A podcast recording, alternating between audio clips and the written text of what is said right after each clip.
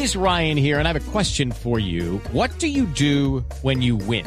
Like, are you a fist pumper? a woohooer, a hand clapper, a high fiver. I kind of like the high five, but if you want to hone in on those winning moves, check out Chumba Casino. At ChumbaCasino.com, choose from hundreds of social casino style games for your chance to redeem serious cash prizes. There are new game releases weekly, plus free daily bonuses. So don't wait. Start having the most fun ever at ChumbaCasino.com. No purchase necessary. BGW. Void were prohibited by law. See terms and conditions. 18 plus. Estas cifras y darle más atención a las familias para prevenir que los niños terminen siendo víctimas de delitos sexuales Santiago Ángel, Blue Radio. El Instituto Colombiano de Bienestar Familiar y Generaciones Blue. Estamos cambiando el mundo de las familias colombianas. Como siempre, este espacio que insistimos construimos de la mano de ustedes, eh, debatimos temas de interés. Hoy vamos a hablar de la educación en nuestro hogar, de la educación, de la educación de nuestros niños, de los hijos, hijas, que definitivamente, Ana, no es una tarea fácil, nada fácil. Los desafíos a los que nos enfrentamos, eh, las dificultades que a veces tenemos por desconocimiento, por, por, por, por temor, por falta de capacitación o porque simplemente creemos que no estamos haciendo bien las cosas, nos llenan de temores que al final repercuten tal vez en la educación de nuestros niños. Sobre todo que nadie nos enseña a ser padres, entonces vamos aprendiendo sobre el error casi. Aprendiendo sobre el error nuestros invitados, nuestras invitadas. Bueno, para conversar de este tema eh, tan importante está con nosotros Diana Sarmiento, ella es psicóloga, candidata de máster en asesoría de familia y profesional especializada de la Dirección de Familia del ICBF. Diana, bienvenida a nuestro programa. Gracias, buenos días. También está con nosotros Gloria Mercedes Izaza, de psicóloga de familia y coautora de varios libros para niños, como Algo pasa en casa, El divorcio de mis padres y uno que me fascina. Lo conocí y me parece maravilloso, Descubre tu GPS. Bienvenida, Gloria. Mil gracias por esta invitación. Quiero empezar preguntándole a la doctora Mercedes por, eh, eh, por este tema de la crianza eh, y de educar sin violencia, que al final es como el desafío. Cuando hablamos de violencia no estamos hablando de maltrato físico, que es a lo que nos remitimos, nos remitimos inmediatamente. Somos violentos también cuando omitimos cosas, somos violentos psicológicamente con nuestros niños. ¿Cómo nos estamos comportando en esta generación actual con nuestros menores? Eh, bueno, como decían al principio, es que nosotros eh, aprendemos a ser papás, no sabemos ser papás y en el momento en que quedamos embarazadas pensamos que esto va a ser eh, maravilloso, que nace el bebé, que vamos a saber qué hacer y realmente cuando nace no lo sabemos. Es un camino que empezamos a transitar y donde nuestra propia historia pues va a jugar un papel muy importante. Yo creo que, como dice la canción, nuestros hijos son los seres más especiales y no creo que ningún papá diga que no lo es. Sin embargo, a veces maltratamos sin querer a nuestros niños pensando que con lo que estamos haciendo eh, los estamos ayudando a crecer, los estamos guiando y les estamos mostrando cómo es el mundo. Pensemos algo, nosotros somos los encargados de mostrarles a nuestros chiquitines cómo es el mundo y cómo vivirlo. Y lo primero es con el ejemplo. De ahí les vamos a mostrar en quiénes pueden confiar, en quiénes no pueden confiar, cómo solucionar los problemas, eh, cómo disfrutar también de la vida, qué límites, qué cosas pueden hacer y cuáles no. Entonces es el camino que arranca cuando los chiquitines nacen. Eh, para ubicarnos de pronto nosotros los que somos papás y los oyentes que también lo son, eh, ¿qué estilos de crianza existen ¿Qué, estilos de crianza hay, Diana? Bueno, comúnmente conocemos eh, los dos polos, digamos que está el estilo de crianza muy permisivo, el estilo de crianza muy autoritario, y han empezado a surgir otros conceptos nuevos que justamente se unen con la pregunta anterior y es el negligente, ¿no? El que también por omisión causa unos efectos en los niños, en la crianza de estos. Y desde el ICBF hemos venido trabajando con las familias para promover un estilo que sea democrático, que es el, estilo que, quisiéramos... ¿En qué eh, consiste ese estilo? Se trabajara más. Eh, el democrático consiste en permitir la participación de todos los integrantes de la familia en la toma de decisiones, en la construcción de la convivencia, de las normas, de los límites, de los proyectos, de las metas que se, que se ponen entre todos los, los integrantes. De todas formas, sí vale la pena exaltar que no hay un estilo apropiado, no es que exista un solo estilo, además creo que a veces pasamos de un estilo a otro en una misma familia y no estamos eh, diciendo que, deban ser todas de, un estilo, sino por el contrario, las familias funcionan eh, desde su historia de vida, desde sus costumbres, desde sus creencias y, no hay estilos únicos, hay estilos combinados, pero sí queremos promover más democracia en esos estilos. Gloria, ¿cuáles son los errores más frecuentes? Ya hicimos una diferenciación entre la violencia física, la violencia psicológica, hay muchos papás que son muy precavidos con el tema de la violencia física y que lo tienen muy consciente, pero creo que la conciencia frente a la violencia psicológica no es tan clara. ¿Cuáles son los, elementos, los, errores más comunes en la crianza de nuestros hijos en ese tema de violencia psicológica? Yo creo que la violencia psicológica tiene dos, una activa y una pasiva. La activa es cuando yo estoy desvalorizando al niño, cuando, cuando mi corrección lo humilla, cuando estoy dando amenazas, por ejemplo, cuando yo le digo al niño, eh, no eres capaz, tú eres un desastre, eres lo peor que me ha podido pasar, ¿yo qué voy a hacer contigo? Muchas veces los papás ya en el desespero es que, ¿qué hago? ¿Qué más hago contigo? Pues eso para un niño significa si mi papá no sabe qué hacer conmigo y yo tengo cinco años o seis, ¿yo qué voy a saber qué voy a hacer conmigo?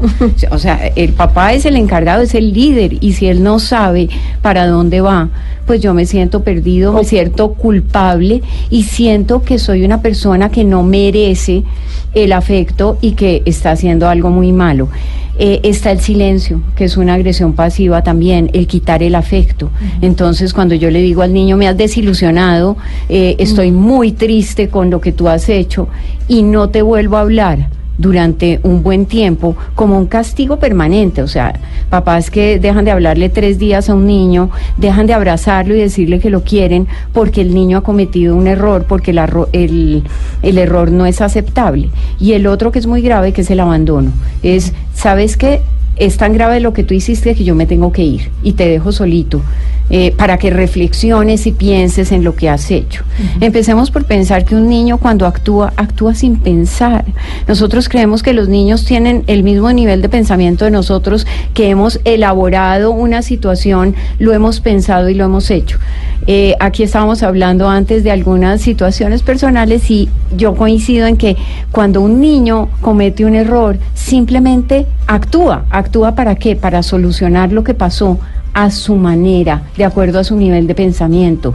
está comprobado que el cerebro prefrontal, que es el que nos permite mirar o ver las consecuencias a largo plazo, solo se desarrolla hasta los 21 y entre 21 y 23 años. hasta allá. Hasta allá. Entonces el niño simplemente él actúa cuando uno le dice, "¿Y tú qué estabas pensando?" Yo no estaba pensando nada. Yo estaba haciendo, reaccionando y respondiendo a una situación que estaba viviendo, ¿no?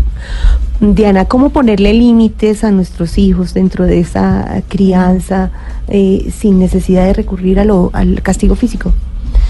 Bueno, eh, yo creo que los límites se construyen en la convivencia. Creo que los límites deben ser flexibles y van acordes a las etapas de los niños. O sea, no son, no hay, no son los mismos límites de los niños pequeños que de los límites de los adolescentes.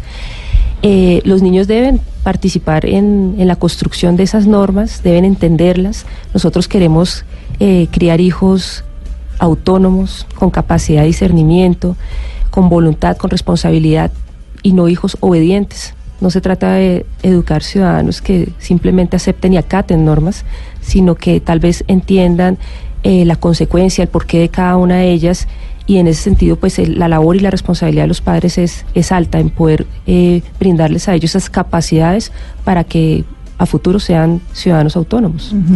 Eh, sí, me parece buenísimo lo que acabas de decir, pero me gustaría también como mm, aportar algo y es... Eh, eso no puede llevarnos a que el niño sea el que decida todo, porque resulta que es que ahí hay una jerarquía. El niño tiene un lugar de niño y yo tengo un lugar de papá. Si yo estoy preguntándole a los niños todo, sin decir que no son importantes, o sea, todos los acuerdos y que los niños conozcan claramente las normas, pero hay cosas que simplemente los niños tienen que ir aprendiendo que se pueden o no se pueden hacer. Eh, también se ve que cuando a los niños uno les deja toda la capacidad de decisión, el nivel de ansiedad de los niños es muy alto porque un niño no está en capacidad, un niño de 5 años, 6 años, o sea, a medida que van creciendo, como dices tú, hay una mayor participación, hay una mayor conciencia, pero eso es un aprendizaje también. Cuando yo le pongo al niño a, a, decidir cosas, por ejemplo, que van a involucrar a toda la familia y él decide que eso se ve un poco en el niño tirano hoy que es consentido y con tal de que el niño esté bien y no llore y no se frustre, yo lo dejo que decida todo, el nivel de ansiedad de los niños y la rebeldía es muy grande, porque entonces ellos quieren o sienten que el mundo gira alrededor de ellos y que son ellos los que tienen toda la capacidad para decidir qué hace la familia. Gloria, ¿por qué se da el maltrato físico por parte de los padres cuando son las personas que más aman a los niños? Encuentra uno que los papás quieren mucho a sus hijos, pero hay maltrato físico, ¿por qué se da? Bueno, ahí hay varias causas. Una, por la propia historia. Hablemos que el maltrato físico o el castigo físico es una parte de reacción de los padres frente a una situación que consideran inadecuada de un niño cuando esa, esa reacción en el 80% de los casos es automática, no es pensada. Yo reproduzco lo que yo aprendí cuando yo era niño de lo de cómo es ser un papá. Yo eh, hago una analogía siempre y es eh, pensar que nosotros cuando somos niños vamos grabando en un disco duro una serie de roles, como ser papá, como ser mamá, como ser esposo, como ser eh, empleado, por ejemplo, si los papás han sido. Y cuando yo entro en ese rol, cuando yo me caso, mi programa de esposo o esposa o me voy a vivir con alguien se activa inmediatamente y automáticamente. Y no sé si a ustedes les ha pasado, uno acaba haciendo una cantidad de cosas que decía que nunca iba a hacer. Y lo mismo pasa cuando uno es papá. Entonces, es importante revisar esas reacciones que yo tengo para darme la oportunidad de evaluar, ver de dónde vienen, si fue que a mí me maltrataron, porque cuando yo fui maltratado y aprendo que ese es el sistema de solucionar los problemas, pues lo voy a repetir con mis hijos. O cuando a mí me maltrataron, puede que yo lo cambie, puede que eh, tenga la capacidad de revisarlo y cambiarlo o por el otro lado, también puede que yo haya asumido una posición sumisa como niño, porque fue la forma de enfrentar. Yo no puedo enfrentar al adulto que me está maltratando cuando tiene cinco años.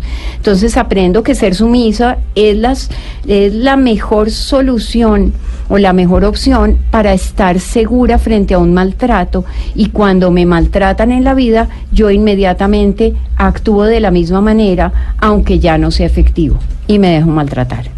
Sí, muy interesante lo que dice. Yo, complementaría también diciendo que, mm, que queremos hacer una transformación de los vínculos afectivos a los vínculos de cuidado mutuo. Queremos ir más allá de los vínculos afectivos porque los, por el afecto hemos maltratado muchas veces a quienes amamos.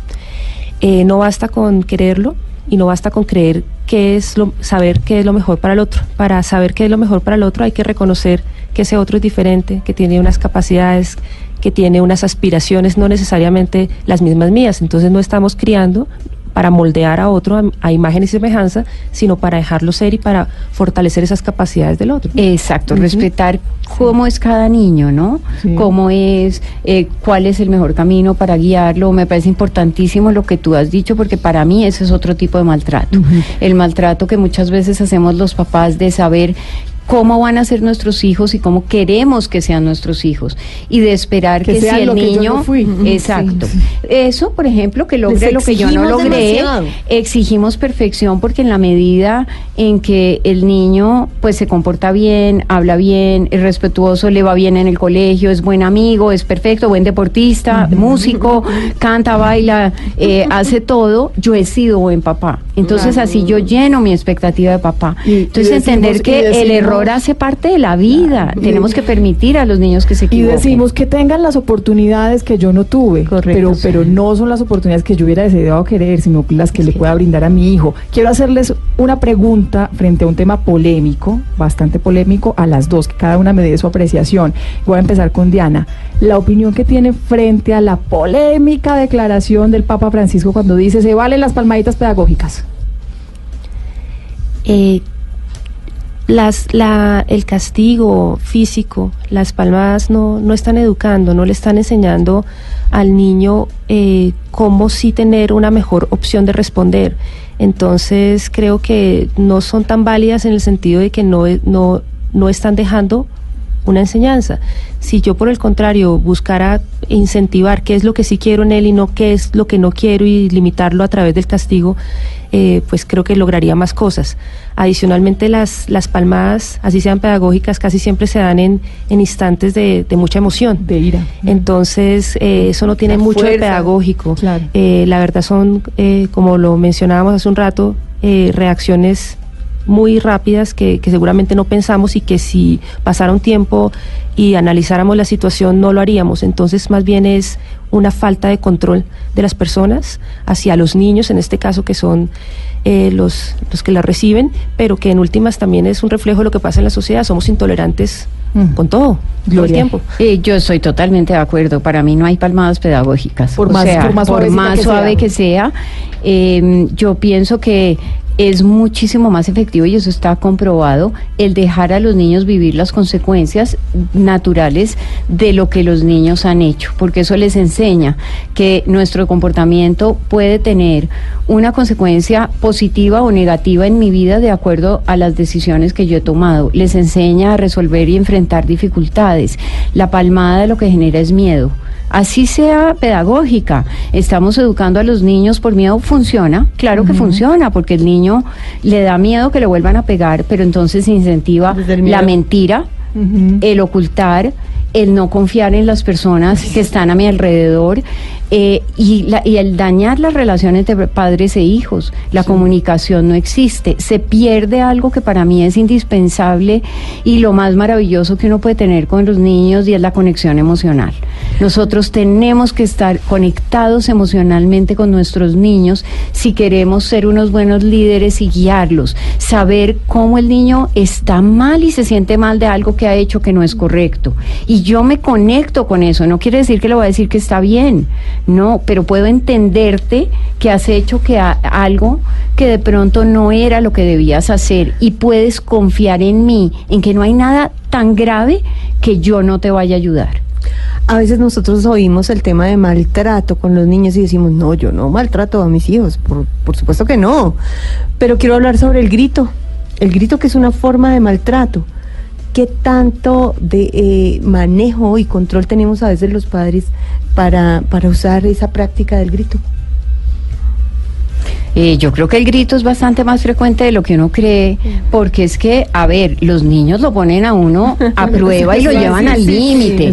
No hablemos que es que, a ver, no hablemos es que eh, hay niños que son difíciles, hay unos más difíciles que otros por temperamento y desde que nacen. Hay niños que lloran más, hay niños que son Sí, que de son- temperamento más fuertes, más rebeldes, otros son más tranquilos, también eso lo tenemos que tener en cuenta. Pero el grito genera miedo en los niños. O sea, y genera una situación. Y si ustedes miran, el niño empieza a ponerlo a uno al límite y cada vez necesitamos un grito más alto para que el niño Más decibeles. obedezca. Más decibeles. Sí. Entonces, y no sirve. El mejor límite y la mejor forma de poner los límites, yo tengo una idea y es un límite firme pero amoroso. Y lo hago la comparación como cuando tú estás alzando un bebé que acaba de nacer. Mm. ¿Cómo lo alzas? Con la suficiente fuerza para que no se te caiga, pero con la La ternura. más grande o el amor más grande para que no le haga daño.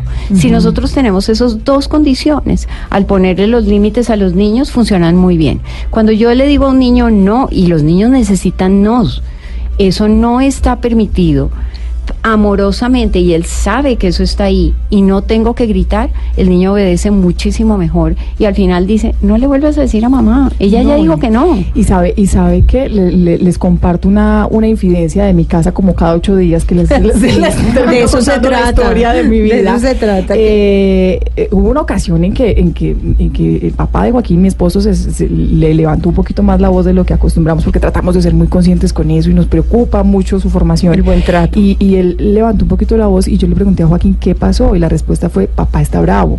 No hice algo mal. Su reflexión en torno a ese tipo de castigos, al grito o al maltrato en otras ocasiones, con, con o en, otras, en otros casos, en otras familias, eh, es que el papá está bravo, no lo lleva a una reflexión de que él fue el que se equivocó y, el que, y de que él fue el que cometió algo mal. Entonces creo que también ahí, Diana, se, se, se puede reflexionar como en torno a eso. Sí, a, a, mí me parece que otra de las buenas prácticas con los niños es el uso de historias.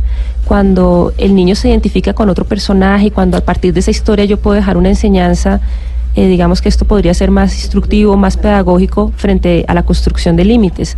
El grito finalmente, eh, tanto con los niños como en lo social, es cuando ya no tenemos argumentos, uh -huh. cuando tenemos que hacer uso de la fuerza para hacernos sentir. O cuando decimos. ¿por qué no? ¿Por, qué no? no? Miren, quiero que escuchen estos testimonios porque estuvimos en las calles con la gente preguntándoles cómo corrigen ellos a sus hijos frente a una acción que no consideran que es apropiada o cuando hay un acto de, de rebeldía y de desobediencia. Esto nos dijeron.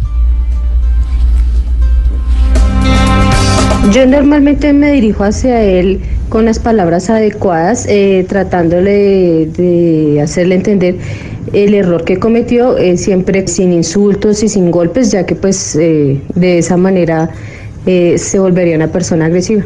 Primero preguntarle el por qué, el motivo de pronto de cometer la falta que hizo y, y luego de ello pues tomar un correctivo disciplinario con él pero no vulnerando ni sus derechos, ni pegándole, ni nada sino más bien dándole a entender que lo que hizo está mal y corregirlo para que no haya conductas de ese tipo.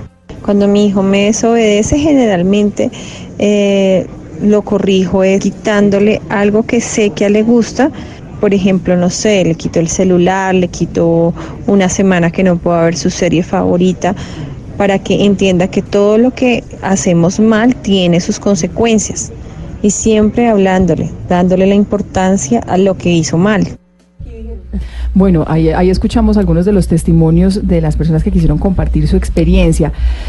El problema cuando, cuando hay estas, estas situaciones de castigo, de, de, no cruzar la línea, de tener mucha delicadeza con la formación de nuestros hijos, es que a veces también nos estamos sintiendo muy culpables y tal vez nos vamos al otro extremo, Gloria, nos vamos al otro extremo de que entonces tampoco le pongo límites, que era lo que decía Diana hace algunos minutos, y también el niño puede hacer lo que quiera, es, es, la línea es bien delgadita. Sí, es bien delgada y yo creo que los niños necesitan límites, a los niños no les gustan los límites, hablemos así, pero los buscan, los necesitan y un adolescente, por ejemplo, está todo el tiempo retando el límite de los papás buscando que, que se lo pongan, porque eso les da seguridad y confianza en ellos mismos y en el mundo. Vamos a lo práctico. Entonces, ¿qué hago yo cuando se presenta una pataleta de un eh, de un niño. Cuando uno quiere definitivamente cogerlo y, y, si es en la calle, cuando uno está congestionado, bueno, en fin, ¿cómo debo actuar? Eh, bueno, las pataletas son un punto donde el niño eh, a ver, son parte del desarrollo de la vida de los niños, empecemos por ahí. Todos los niños hacen pataleta. La pataleta está buscando eh, que el ni eh, la expresión de la rabia y la rabia viene porque el niño no ha obtenido lo que quiere. Entonces, en ese momento como papá yo tengo que primero entender eso. Él está con rabia y está buscando que yo le dé gusto a lo que él eh, quiere y no se lo voy a dar. Uh -huh. Voy a conectarme con él y le voy a decir, sé que te molesta que yo no te haya dado esto o no te haya podido hacer eso y está bien que te sientas molesto. Pero en este momento no lo podemos hacer. Esto lo podríamos hacer después o en otra oportunidad lo vamos a hacer y lo dejamos primero que pase su malestar. Podemos buscar algunas alternativas para pasar el malestar, que no, no necesariamente es, es, el aislamiento. Miren, yo tengo un, un sistema. yo yo te, no, saben que yo tengo un sistema ¿Cuál? que es más, eh, que creo que funciona mejor, y es tener un lugar o una actividad que a nosotros nos guste y al niño le guste, que sea placentera para el niño, que uh -huh. sea, y es un lugar que se llama el lugar de calmarnos. Y ese lugar lo usamos todos en la familia, no es solo para los niños ah, y no es un lugar de castigo. Uh -huh. Cuando yo estoy molesto puedo decir, ¿sabes qué? Necesito ir al lugar de calmarme. Uh -huh. Y allá yo tengo, si me gusta pintar, si al niño le gusta pintar, papel, colores, Ay, etcétera, y él va a hacer algo que le guste, porque es que eso nos ayuda a bajar la rabia. Si nosotros seguimos hablando en ese momento con el niño, lo que hacemos es que ese malestar, porque no ha logrado lo que quería, va a aumentar y aumentar y aumentar y el cálmate no funciona. Bueno, escucha uno mucho, a muchos papás eh, eh, o en muchos adultos en otras generaciones decir, ay, pero a mí me pegaron y yo no estoy traumatizada. ay, pero a mí me castigaban y aquí estoy. es que eso. normalmente se lo escucha a uno a personas que no, tienen hijos. pero a mí me castigaron, a mí me golpearon y aquí estoy. Es que estas nuevas generaciones son muy, muy, muy suavecitas, muy livianas, les podemos permitir todo, nos pueden demandar ante todo. Tampoco llevar el discurso hasta allá, Diana. Eh, no, definitivamente eh, sí es algo que se generaliza pues como en nuestra cultura de que es, normal que si nos pegaron nosotros también lo hagamos y no pasa nada, pero definitivamente la violencia se reproduce. La violencia va a siempre generar más violencia y los que tuvieron de pronto estas pautas más fuertes van a tender a repetirlas. Cuando también en el, ejemplo de la pataleta, si yo pretendo calmar una pataleta pegándole al niño, pues seguramente no voy a, lograr eh, como comprender qué iba detrás de esa situación, porque los niños quieren comunicarnos cosas y lo que tenemos es que mirar esos escenarios como la posibilidad de sentarnos a hacer alguna reflexión. Y eso vuelve a llevar al, tema de los límites. No es que no existan límites, pero los límites deben construirse y deben participar todos los integrantes de la familia en, en las consecuencias, en por qué están estos límites, en entenderlos, porque así se apropiarán seguramente con, con mucha mayor facilidad. A nosotros en este espacio nos gusta también tener testimonios, hablar con la gente y tener también, eh, como digo yo, el otro, la otra cara de moneda, experiencias frente a gente que ha tenido que vivir eh, de una u otra manera eh, las circunstancias o los debates que planteamos en la mesa. En minutos vamos a hablar con una invitada que tenemos muy especial en la tarde de hoy. Eh, es una mujer que fue maltratada en su infancia y que hoy forma a sus hijos de una manera ejemplar.